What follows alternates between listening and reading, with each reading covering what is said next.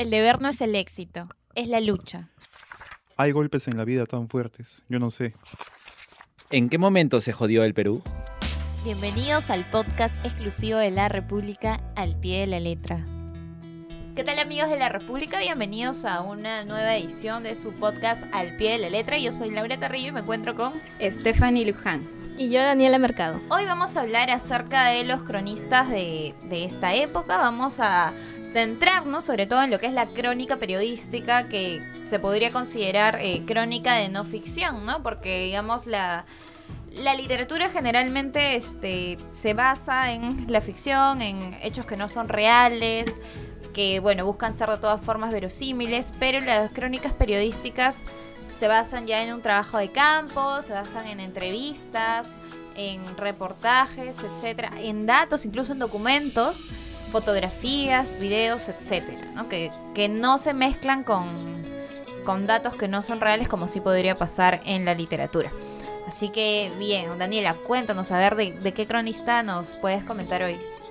Bien, a ver, una cronista que me parece súper importante es Leila Guerriero.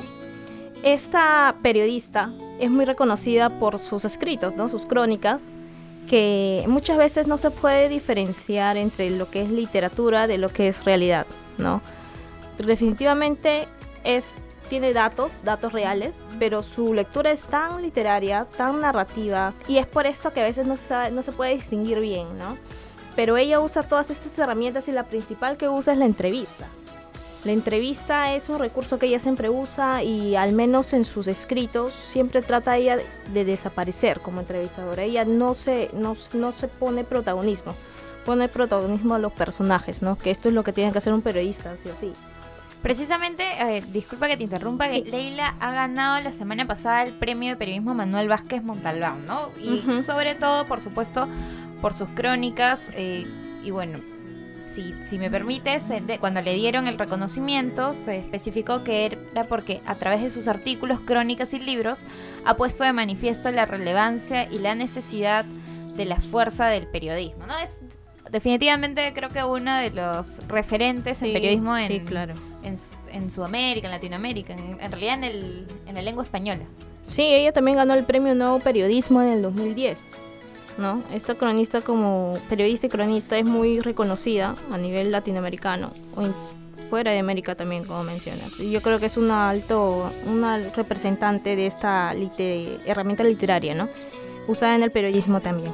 Claro, y por ejemplo Leila Guerriero dice que escribir crónica para ella es la mejor forma de entender el mundo y comprenderse a sí misma, ¿no? O sea, sus escritos realmente, como dices Dani, hablan de la realidad, pero eh, los recursos literarios que utiliza hacen que esta lectura no sea plana, no sea que te llame la atención y a través de, de esta puedas entender ciertas realidades. Claro, como todo texto periodístico tiene que tener un gancho, ¿no? Un gancho para que jale, atraiga al lector y que pueda seguir el ritmo de justamente esta cronología, ¿no? Que es eh, en sí lo de lo que trata la crónica, ir en un orden cronológico. ¿Hay alguna de repente crónica de Leila que, puedan recomendar? Yo recuerdo que hizo una hace no, mucho tiempo a Fito Páez en la que incluso, por ejemplo, lo acompaña a, los ensayos. Eh, además de varias entrevistas, ¿no? También lo acompaña a ver cómo es su trabajo. Hizo también un perfil a Liniers muy bueno en el que fue a su casa. Bueno, eso fue hace muchos años y vio también, ¿no? Este, dónde trabajaba él, o sea, dónde, cómo era su área de trabajo, de dibujos, conoció su casa, cómo era su ritmo de vida, etcétera. Bastante descriptivo, ¿no? Todo, todo el aspecto, el contexto. Ella es autora de varios libros, eh, los más conocidos tal vez Los suicidas del fin del mundo, Opus, Gelber, Retrato de un pianista y zona de, obras, ¿no? Bien, Stephanie, cuéntanos eh, sobre otro cronista que puedas recomendar a los usuarios de la República? Bueno, eh, otro cronista que también coincide en que es de nacionalidad argentina es Martín Caparrós, que hace poco estuvo en Lima eh, con su... Bueno, él dijo que odiaba la, la palabra conversatorio en su charla, conversación este, contra el público. ¿Por qué contra el público? Bueno, él explicaba que a veces tanto los escritores como los periodistas utilizan este, esta, digamos, salida fácil de darle al público lo que supuestamente quiere, ¿no? Lo que el editor o el escritor asume lo que su público quiere. Pero que él dice que, bueno, un escritor o un periodista debe estar motivado por, por, la emoción que le produce un tema o, o escribir cierto libro, ¿no? O sea, escribir no tanto para ti mismo, sino escribir porque un tema te, te sacude, digamos, ¿no? Te mueve, o sea, tú encuentras un tema, bueno, ustedes que también son periodistas, a veces encuentras un tema y dices, este es el tema, o sea, lo quiero hacer. Y no necesariamente es un tema vendible, ¿no? Pero es algo que te emociona, que sabes que es necesario, entonces ya, eso.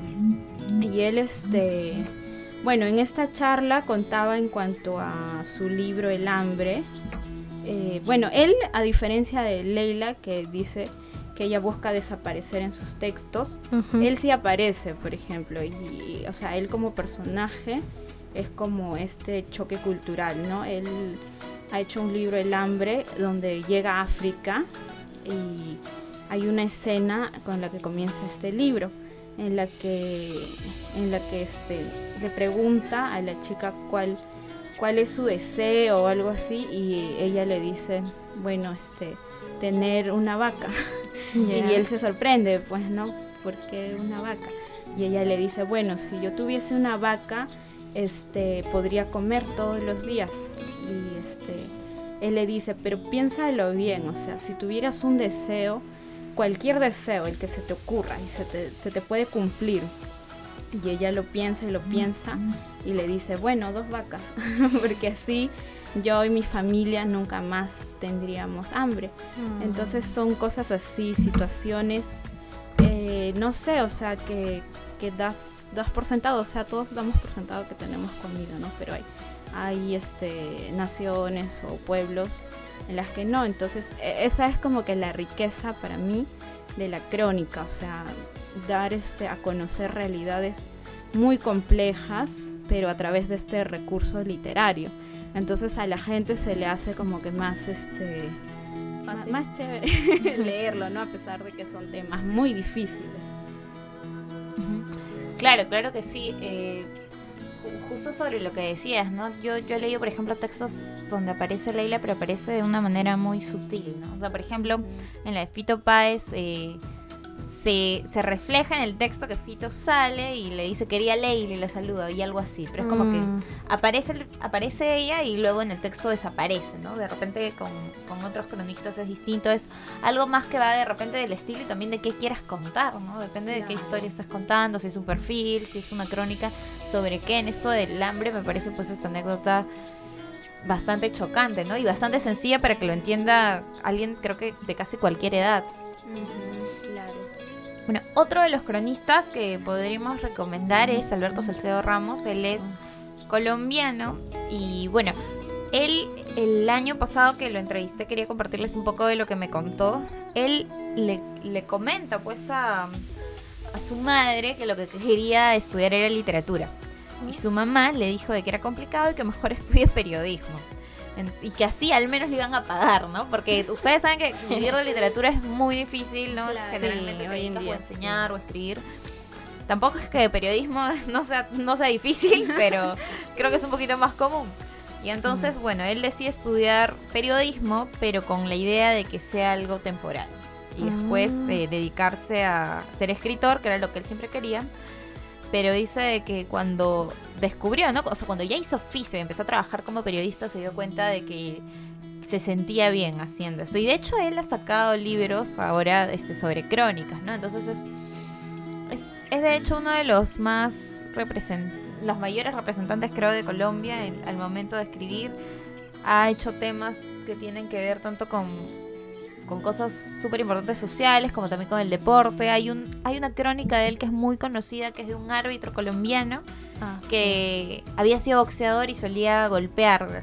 o sea, cuando le golpeaban a él, él no solamente reaccionaba pues, con una tarjeta, sino también golpeaba. y había ocurrido en más de una ocasión. Entonces esas crónicas que parecen pues graciosas eh, son muy populares y las saben contar muy bien y también es, eh, es cuestión de encontrar creo que a tu personaje ideal, ¿no? De saber qué personaje te puede contar algo y qué personaje no. Y otra de las cosas que me dijo cuando conversé con él es que él considera que el buen periodismo consiste en administrar la ignorancia. Él dice de que uno desconoce algo y de ese conocimiento parte una curiosidad. Y, el y tiene un sentido de la responsabilidad que lo estimula a uno a aprender lo que no sabe, ¿no? Entonces, eso, digamos, es el, el mayor consejo que daba porque él hace una crítica a la actualidad de que, y dice que ve muchos reporteros ahora que están más preocupados por buscar información de un modo facilista como es Google, que es válido, pero no van más allá, ¿no? No averiguan este, más allá de las cosas que te ofrece un buscador, no ve que pongan mucho esfuerzo y si bien él cree que la tecnología aporta, considera que es complementaria para el momento de transmitir un mensaje, ¿no? O sea, no hay que quedarse en lo básico, pues hay que ir más allá y saber qué hay detrás de esa historia que a uno le interesa. Las experiencias, ¿no? Que vive justo ese personaje, explicar esa vivencia de esos personajes que ellos quieren, que interpretan, que ellos narran en sus historias. Otro personaje, eh, periodista también, cronista, que puedo resaltar es Julio Villanueva Chan, peruano. Editor de Etiqueta Negra. Sí. Saludos para Julio. Una frase que él usó, que él dijo en un taller, fue el periodismo es narrar emoción, crítica y memoria, ¿no? Él se refería a que todos los periodistas que, que ejercen y que hacen crónicas, bueno, que ejercen el periodismo en general, tiene que entender que lo que a él importa también le tiene que importar a los demás, ¿no? Hacer que con su literatura, con su narrativa, puedan hacer que esa, esos lectores también le den la importancia de vida a su texto que ellos quieren. Claro, es como una comprensión del mundo, ¿no? sé, a través de, la mirada del, de, la escritura del cronista, que, mm. que, las demás personas puedan entender esto que está pasando y de una manera ágil, ¿no? Ahora, Julio ha presentado hace, si no me equivoco, uno o dos meses un libro, lo, lo presentó este en Perú, pero es un libro que trajeron de Colombia, porque es una edición colombiana, en la que reúne 10 este, no, crónicas, 10 este, columnas, por así decirlo, que hizo en 10 ocasiones en etiqueta negra. Y bueno, hay una de las que más recuerdo es, es un poco complicado conseguir este libro porque trajeron solo una cantidad limitada. Sí, poco para la presentación, pero eh, bueno, uno de, de los de los que más recuerdo de las historias era de que él eh, estaba escribiendo y en esa época pues su madre todavía estaba mal, mal de salud, ¿no? Y sin embargo lo, lo veía escribir, lo veía escribir. Y a veces ese, ese simple, por ejemplo, gesto o esa simple experiencia puede salir una historia muy bonita si la sabes contar, ¿no? Y si la sabes comparar con más cosas. Tiene otro texto también en el que habla de los pañuelos. La gente ya no usa pañuelos. Y antes la gente iba y se despedía con un pañuelo y, lloraba con un pañuelo y siempre andaba con un pañuelo. había uno en su bolsillo, ¿no? Y ahora están olvidados los pañuelos, ¿no? Y ese pañuelo te lleva a una historia tras otra, tras otra, tras otra y a significados incluso que le puedes poner de a lo largo de la historia, que ha tenido un simple objeto. Entonces, ahí está creo que la importancia también de la mirada del periodista, de saber qué hay más allá, qué más puedo contar de eso, ¿no? Y en un taller también que, que llevé con Julio, él siempre nos decía eh, qué es la... O sea, nos hacía reconocer realmente cuál es la historia detrás de la noticia. No es el titular necesariamente, sino qué es lo que le estás contando, la historia que hay detrás. Y él decía que una vez que realmente tú este, lo identifiques, vas a poder contarla bien. Ah, claro. O sea, tienes que, estar seguro. La historia. Claro, tienes que estar seguro de qué, qué, le vas a contar más allá de lo informativo. Claro, ¿Qué es lo que llama la tu atención? mar de datos, cuál es el hilo que te va a Identifícalo primero y después lo vas a poder contar. Y otra cosa que tiene, este, de la que siempre habla este Julio también, es sobre la importancia de un buen título, ¿no? Un titular te puede llamar mucho. Eh, y siempre incluso, bueno, pone ejemplos, ¿no? De titulares buenos, es el titular y la, y la foto pues es muy importante, ¿no? Por más que tengas un texto lindo, si tú ves una revista lo primero que vas a ver pues es el titular y la foto. Entonces las fotos también son, son muy importantes y en etiqueta negra cuidaban mucho las fotos que usaban, ¿no? Pues era un la composición, exacto, el diseño, la diagramación, era un producto. Ojalá vuelva Julio. Algo que también decía Julio que bueno él continúa con esta con esta idea Es que, bueno, él dijo esto, ¿no? Para mí es piloto automático buscar paradojas. Todo el tiempo estoy viendo y buscando contradicciones. Ah, las Claro, este es otro punto que también se puede usar. Una herramienta narrativa, literaria también, pero que se usa el periodismo también justamente para que la historia no sea plana, ¿no? Para que tenga sus altos y bajos, para que podamos encontrar el contraste de una posición con otra. Bien, creo que ya estamos por terminar. No sé si hay algún texto de repente ustedes que quieran recomendar, eh, sea periodístico, un perfil, una crónica, algo. O de repente alguna revista, ¿no? Por ejemplo, pueden revisar quizás Orsay, es una muy buena revista. Pueden revisar eh, Gato Pardo. Gato también. Pardo, sí, Gato Pardo es una muy buena revista que tiene... Anfibia, en el tema de lo digital, este... Ah, y eso también es un aspecto interesante, o sea que la crónica no necesariamente está restringida al ámbito del papel.